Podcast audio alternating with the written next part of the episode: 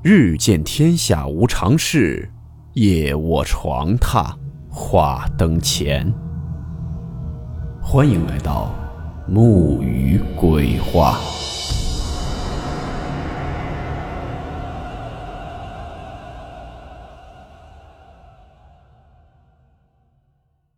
大家好，我是木鱼。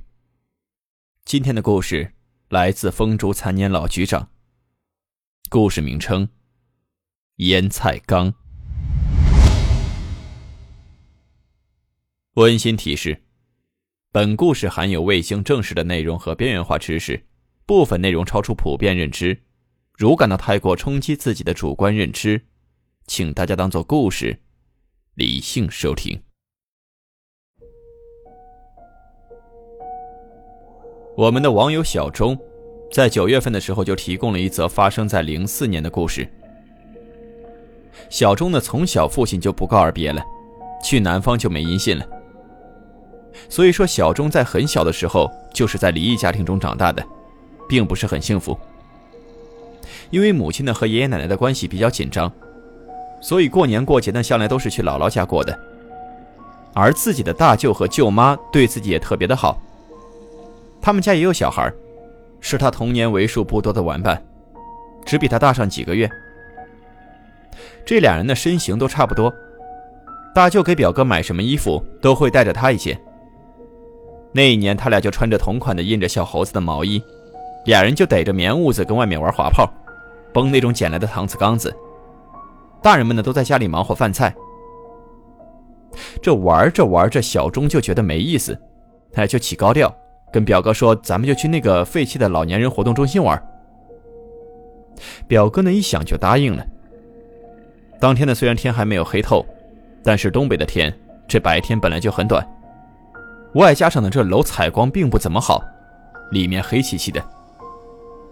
不过呢，两个人也算是有备而来，从家里呢拿两个那种手提的小灯笼，其实就是小孩子的玩具，照的并不太远。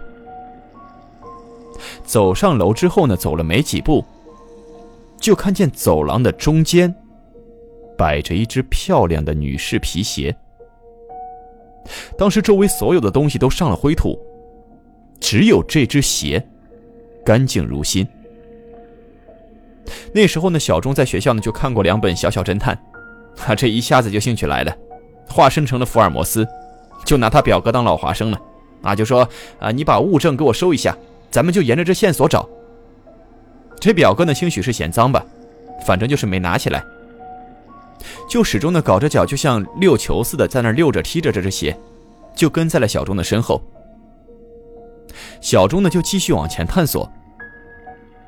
走着走着，突然就听见表哥在后面，哎哎哎哎哎呦我去！小钟就回头看过去，这表哥就跟鞋干起来了。怎么回事呢？那只鞋呢，本来是被这个表哥踢着的。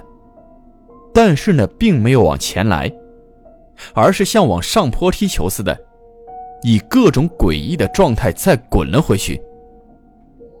那么同时呢，这表哥手里这灯笼，随着他的运动一起一落，就照到了表哥的身后。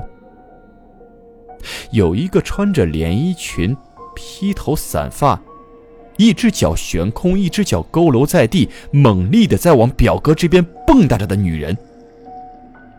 因为表哥呢还在这专心致志的踢鞋呢，所以这小灯笼的亮光并不稳定。小钟这只呢也照不了那么远，所以那女的忽隐忽现。忽然，整个走廊里就没了动静。小钟当时都傻了，颤颤巍巍的就喊表哥，表哥。然后走回去一看，表哥已经不见了，那只鞋还静静的横躺在那儿。就在这时候呢，侧面的一阵冷风给他吹醒了不少。他发现右手边的一个房间的窗户是开着的，靠近窗根的位置有一个大缸。他走近了，就闻到一股什么味儿呢？有这个开大车或者是有务农经验的朋友啊，应该能知道，硫酸铵的味道。通俗讲呢，就是尿素。这味儿呢，钻鼻子，一下就给小钟熏懵了。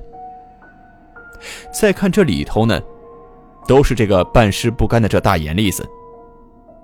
他呢就捡起了边上一个断了的铁锹棒，就在里面捣鼓捣鼓。没一会儿就挑出一只鞋来。这鞋呢明显已经变色了，但是和走廊里那个明显是一对儿。他吓得连滚带爬的就往楼下跑，身上这衣服呢也弄得特别脏。就在他跑的这个过程中，他就感觉身后有一个特别沉重的脚步声一直在追着自己。突然，他就看见来找自己的大舅了，身后呢还跟着母亲。他身后的这个压迫感突然就没有了，他就在这喊着说：“表哥丢了，表哥丢了。”大舅说：“你表哥都在家吃上饭了，你就赶紧回家去吧。”回家之后，小钟的妈妈就说：“你看，全家人都等你呢，你干啥去了？”他这就语无伦次，在这说：“我我我上老年中心有一大酸菜缸，这酸菜缸里有个鞋。”走不是，只是走廊里有个鞋，不是是表哥在踢鞋，反正后来缸里也有鞋。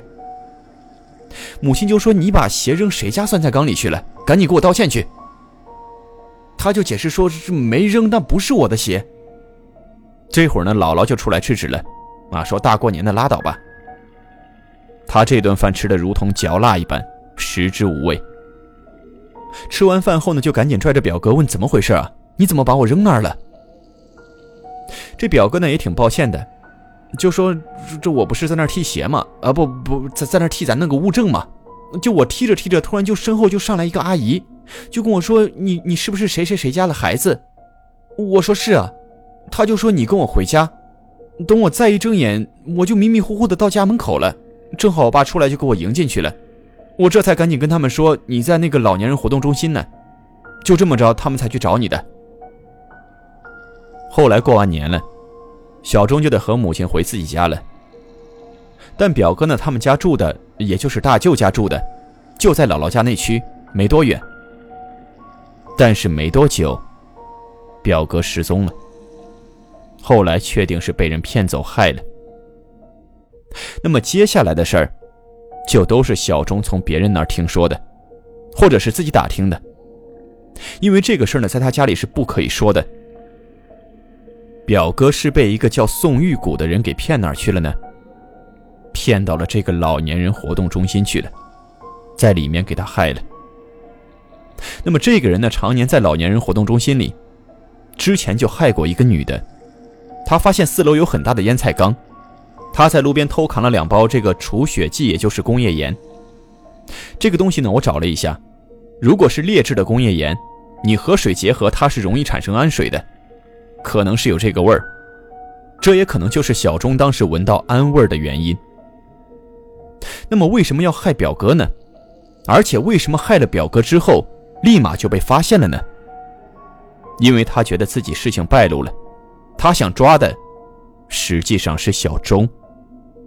但人家小钟回别的区了，刚巧这表哥穿的还有身高胖瘦都和这小钟差不多，他就以为是这孩子呢。就这么着，表哥等于是属于背锅了。那这个事儿是怎么发现的呢？是因为大舅妈，这表哥丢了之后呢，大舅妈这晚上也睡不着觉。有一天晚上迷迷糊糊的，就说他有一个失踪了多年的同学来找他了，是一个女的。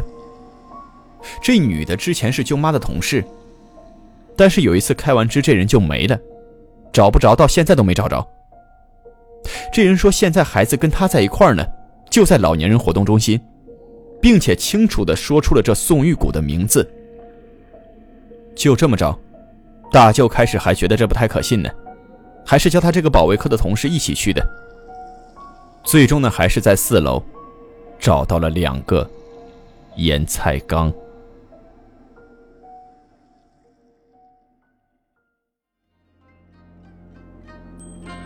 好了，我们今天的故事到此结束，祝你好梦，我们明晚见。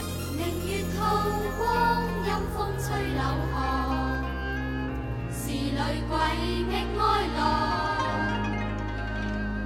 谁人愿爱凄厉鬼身？